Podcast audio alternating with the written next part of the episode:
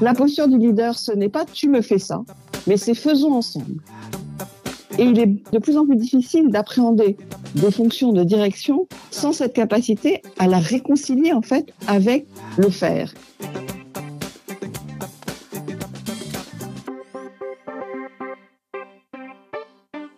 Cela ne vous a probablement pas échappé, dans le monde du travail, manager et leader sont parfois confondus. Un manager inefficace ressemble souvent à un chef d'orchestre sourd essayant de diriger une symphonie de travailleurs désaccordés.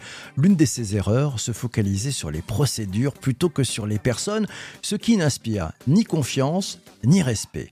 Je ne sais pas pour vous, mais de mon côté, j'ai jamais vu une équipe de foot remporter un match grâce à son amour pour les process.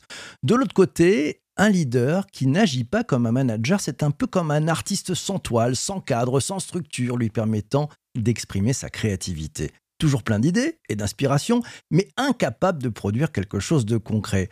Sans la structure et la discipline d'un manager, un leader peut rapidement se perdre dans sa vision et égarer parfois son équipe en chemin. Alors, manager ou leader Faut-il opposer les deux? Ou au contraire, faut-il les combiner? Et manager versus leader, ça change quoi? Et pour qui? Pour en savoir plus et bien comprendre, j'ai invité dans ce nouvel épisode du podcast MGMT Management Nouvelle Génération Anne Lalou, directrice générale de la Web School Factory, la grande école du numérique. Bonjour Anne. Bonjour PPC, bonjour à toutes et tous. Quel bonheur de te retrouver aujourd'hui. Pour, pour camper le sujet, euh, comment tu le définis? Bah, Je pense qu'il faut déjà poser la question un peu du contexte. Aujourd'hui, les, entreprises, les organisations, elles ont besoin de plus d'horizontalité, de plus d'experts et d'une meilleure valorisation des expertises de chacun. Et ça, d'autant plus qu'on est face à une génération qui trouve plus le sens au travail et qui de facto remet assez fondamentalement en cause la valeur travail. Et d'ailleurs, je, je dirais même que c'est en train de passer d'un phénomène générationnel, hein, qui, était circonscrit aux au millénials, à un phénomène qui touche la population salariée au sens large et qui est beaucoup, beaucoup plus large. Alors, l'enjeu euh, du coup du passage de manager à leader, c'est en fait donner une autre dimension à la hiérarchie dans l'entreprise on peut être leader sans être hiérarchiquement au-dessus. En fait, l'intelligence collective vient casser les hiérarchies dysfonctionnelles et elle redonne des dimensions horizontales. On donne plus de place à cette intelligence collective. On ne confond plus arbitrage décisionnel qui est à la main de la hiérarchie et arbitrage d'expertise qui en fait est à la main de tout le monde. Et c'est comme ça que les leaders se révèlent. Et de facto, il y a une meilleure valorisation des expertises individuelles et des prises d'initiative individuelles au service d'un collectif. Et c'est là qu'on voit apparaître toutes ces notions de pair à pair, d'intrapreneuriat et tout ce qui se passe aujourd'hui dans les entreprises. Et c'est là où finalement les choses bougent le plus. Et effectivement, c'est pas du tout antinomique avec la hiérarchie. En fait, face à des organisations qui sont un peu trop pyramidales aussi dotées, le leadership vient permettre de rendre beaucoup plus fonctionnel l'ensemble des organisations. En fait, le leadership, c'est j'embarque un collectif par ma vision, mon expertise, mais aussi ma capacité à faire. Et en face de ça, les, qualités managériales, elles, elles sont toujours en place. C'est l'animation, la décision, l'arbitrage, la pédagogie des décisions, la valorisation de chacun, le fait de positionner chaque membre de l'équipe. Et donc, euh, en réalité, euh, c'est bien toutes ces notions de, de, reconnaissance individuelle face à l'efficacité collective. Et c'est et, et, là où les deux choses, finalement, sont plutôt en complémentarité, pas en opposition, euh, puisque euh, on va et, et c'est en fait cette combinaison et cette bonne combinaison des deux qui va permettre de reboucler avec toutes ces questions de rétention et de sens qui sont au cœur des réflexions. Alors, juste pour terminer, on peut se poser la question de dire comment s'incarne le leadership?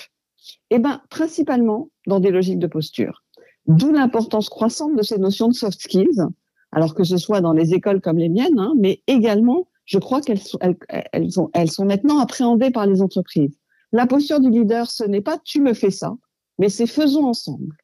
Et il est de plus en plus difficile d'appréhender des fonctions de direction sans cette capacité à la réconcilier en fait avec le faire. Et donc de cette réconciliation de l'action et du faire. Et c'est vraiment nous ce que, je passe mon temps à défendre à la Web School dans ces nouvelles postures de leader-doueur, c'est de dire, c'est à aucun moment tu peux te positionner au-dessus et la meilleure manière d'être et ta meilleure posture, c'est d'être avec. Et avec, et tu embarques tout le monde parce que tu as l'expertise et que tu as la vision. Jamais seul en fait, hein, c'est ça, d'accord. comment tu fais pour, tiens, un petit, petit truc, j'aimerais bien que tu nous le donnes, comment tu fais pour reconnaître un leader du premier regard? Eh bien, je ne sais pas le faire. euh, je, ne sais le faire qu'en situation, justement. Le leader, il se révèle en situation, il se révèle dans l'action, il se révèle parce qu'à un moment donné, euh, face à la difficulté, ou face à un, challenge, face à un enjeu, bah, il relève ses manches et il est avec son équipe. Et, et il arrive à l'embarquer, à la motiver euh, et à donner justement une, une, un sens à tout cela parce que euh, parce qu'il est avec eux. Moi, j'ai eu des formidables managers qui m'expliquaient que je devais avoir fini ça pour lundi et qui me remerciaient de bousiller mon week-end. Ça, c'est le, le, mail du vendredi soir, c'est ça? Voilà. voilà. Merci d'eux. Ouais, c'est assez sympa.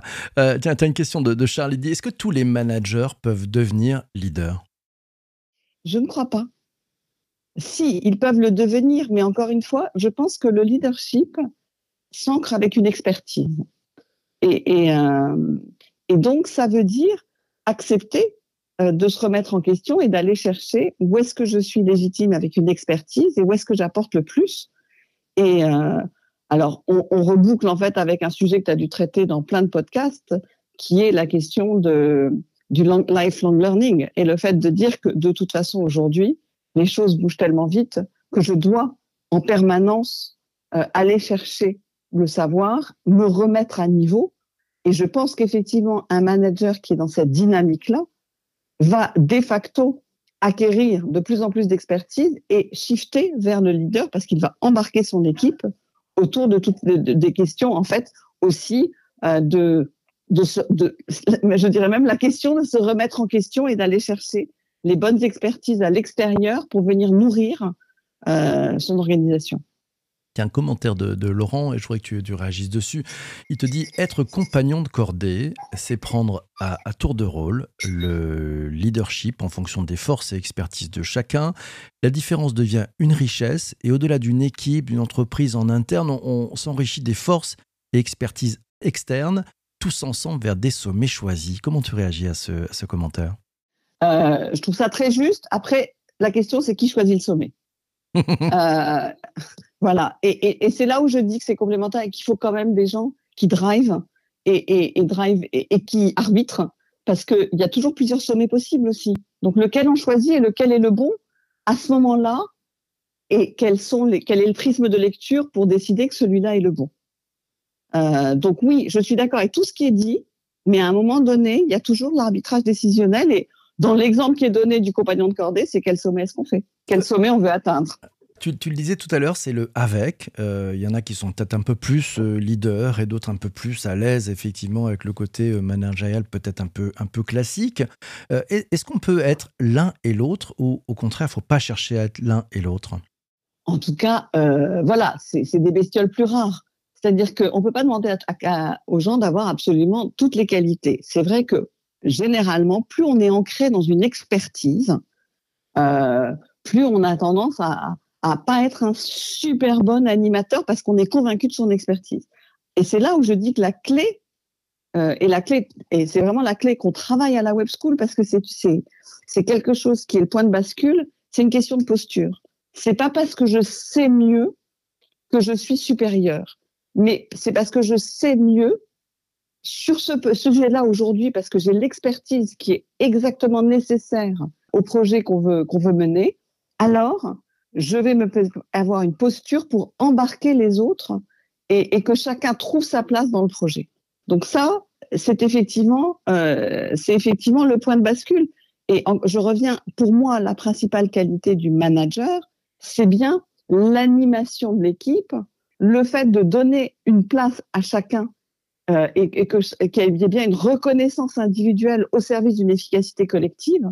Et ça, c'est quelque chose que l'expert, en tout cas, euh, sur lequel l'expert est souvent plus faible. Et c'est là où, en ce moment, le shift doit se faire.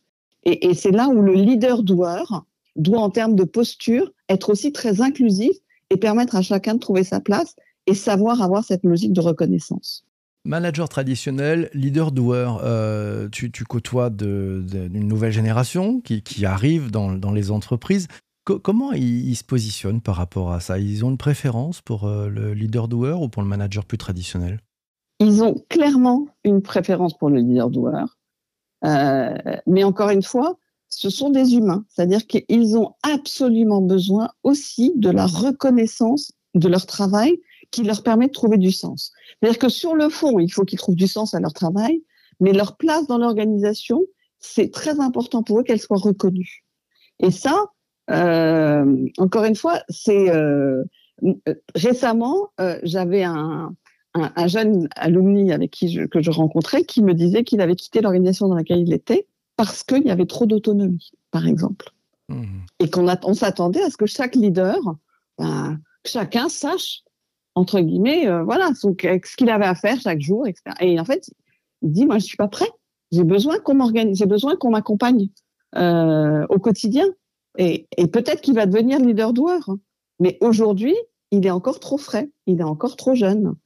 Et, et une organisation qui est complètement horizontale, eh ben, elle est beaucoup plus complexe au départ, en tout cas, pour en comprendre les codes et pour qu'elle soit, pour qu'elle fonctionne bien. Hum. Tiens, question de Christian. Il te dit, est-ce que le, le, travail du manager n'est pas finalement de trouver le bon leader? Ah bah ça, ça, fait partie de ses, ça fait partie de ses grandes qualités, absolument. et de savoir lui trouver, de savoir lui donner une bonne place, absolument. Le travail du manager, c'est de, c'est d'identifier les leaders dans son équipe et ensuite, euh, finalement, d'animer ces leaders, parce que quoi qu'on en dise, je soupçonne que les leaders aient peut probablement à la fin un peu plus d'ego même que les managers. Et donc, ils ne sont pas si faciles que ça à gérer.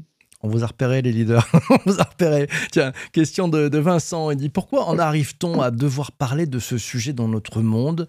Nous dit-il Notre société nous amène-t-elle à vouloir être leader comme si c'était important ou un statut ultime?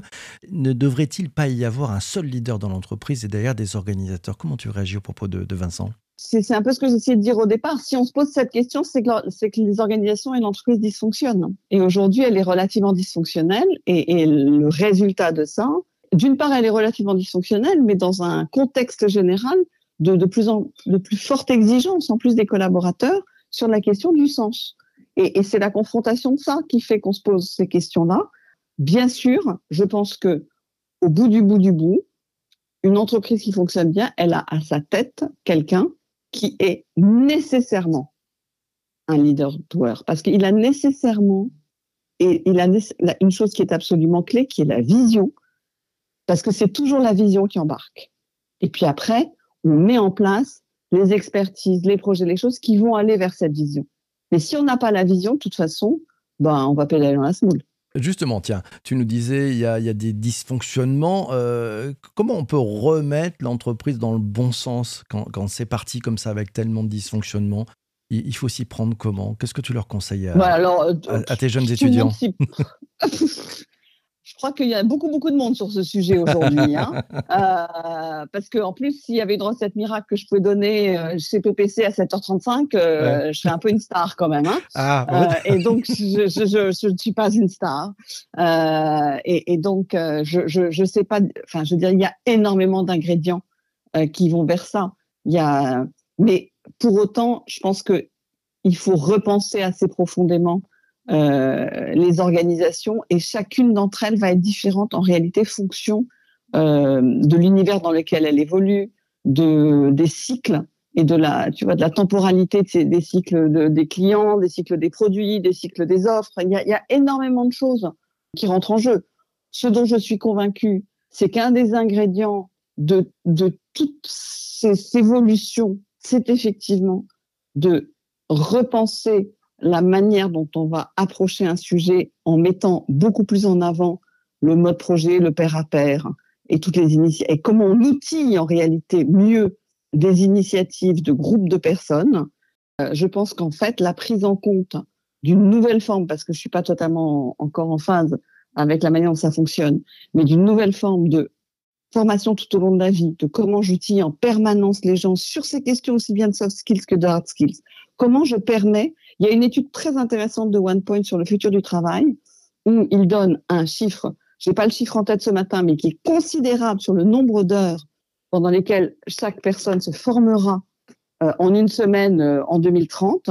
Mais dans ces heures absolument, mais qui paraissent euh, énormes, il y a en réalité toute la dynamique du père à père. Et, en réalité, quand on, quand on parle de leader ou de manager, cette dimension-là, elle vient aussi percuter euh, toutes, les, toutes les organigrammes traditionnels et il faut le permettre. Il faut permettre les choses. Tiens, Jean-Emmanuel qui est, qui est au taquet nous dit non, non, mais ici, rassure-toi, ah, non, on ne reçoit que des stars. Merci beaucoup, Jean-Emmanuel. voilà, tu, voilà, tu vois, c'est bien. Donc, tu seras réinvité, t'attends ronde serviette. Euh, tiens, les, styles de communication des, des leaders euh, et, et, des managers traditionnels, qu'est-ce que tu as pu observer comme style de communication dans leur façon de s'exprimer? On, peut justement le ressentir quel, type de, façon de, s'exprimer, de communiquer? Probablement plus d'humilité côté leader parce qu'il sait qu'il a besoin des autres. Ouais. Ouais, mais probablement, encore une fois, je, là où on se rejoint quand on parle de communication, c'est, je, pense qu'un des points de, de, fonctionnement de ça, un leader, il va s'ancrer dans une expertise, c'est ce que je disais, mais il va aussi s'ancrer dans une posture. Et cette posture, elle est très euh, essentiellement collaborative. Et je crois que c'est cette compréhension-là qui est une compréhension réelle, parce que euh, c'est le mot tarte à la crème maintenant, l'intelligence collective et le collaboratif. Donc ça, une fois qu'on sait, c'est le mot tarte à la crème. Maintenant, il y a ceux qui en ont profondément conscience, ce qui change complètement le rapport à l'autre. En fait, j'arrive à faire ce que je fais, je suis ce que je suis, etc., parce que les autres sont là ou bien euh, bah, tout ça fonctionne grâce à moi et heureusement que j'arrive à embarquer les autres. Bah, c'est pas du tout la même chose. Hmm. Dernière question, euh, c'est la parce que cet épisode du podcast va bientôt s'arrêter. C'est la question d'Axel. Il dit d'après toi, pour un jeune qui rentre sur le marché de l'emploi, il faudrait se spécialiser dans une niche pour pouvoir devenir leader doueur, euh, donc se tourner vers des formations moins généralistes, style école de commerce, ou pas du tout? En tout cas, nous, on en est convaincus. Donc là, je vais. C'est merci pour la question qui me permet de moi finir ce podcast en parlant de la web school. Moi, je suis ravie. Merci page beaucoup. De pub, page de pub. voilà. Non, mais en fait, je suis convaincue qu'effectivement, euh, c'est important de s'ancrer dans une expertise, mais il ne faut pas qu'elle soit renfermante. En fait, à la web school, ce qu'on a choisi de faire, c'est on s'est dit, bah, il y a trois domaines clés aujourd'hui que sont le design, le market et la tech. Et je dois m'ancrer dans une de ces trois expertises mais je dois toujours garder les bras ouverts sur les deux autres parce que justement, c'est ce qui me permettra de comprendre l'autre, c'est ce qui me permettra d'incarner ce leadership et de faire avancer un projet. Je suis un spécialiste de l'UX et de l'UI, mais je connais le fonctionnement et les difficultés de la tech. Je connais les exigences du marketing. Et c'est parce que j'ai cette compréhension aussi de l'autre et que je manque dans mon expertise que j'arrive à être un leader doueur. Et, par ailleurs, c'est vraiment euh, un travail sur ces fameuses soft skills et sur cette posture du leader qui doit être très inclusif, qui doit être, euh, enfin, je veux dire, l'intelligence collective et le collaboratif, c'est effectivement des soft skills et du savoir-être, mais c'est aussi de la méthodo.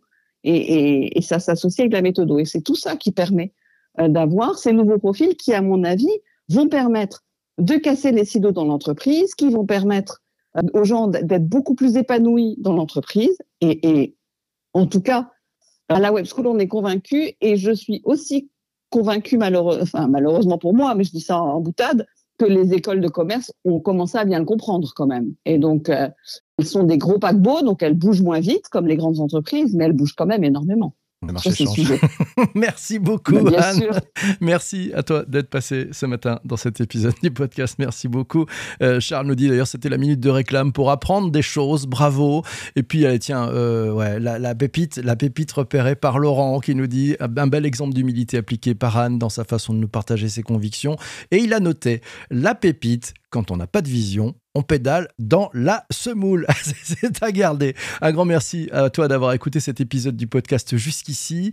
N'hésite pas à t'abonner si tu n'es pas encore abonné. Ça s'appelle MGMT Management Nouvelle Génération. C'est sur toutes les bonnes plateformes de balado. Et si tu as aimé cet épisode, n'hésite pas à le partager autour de toi. D'ici là, porte-toi bien et surtout, surtout, surtout, fais-toi plaisir. À ciao, ciao, ciao.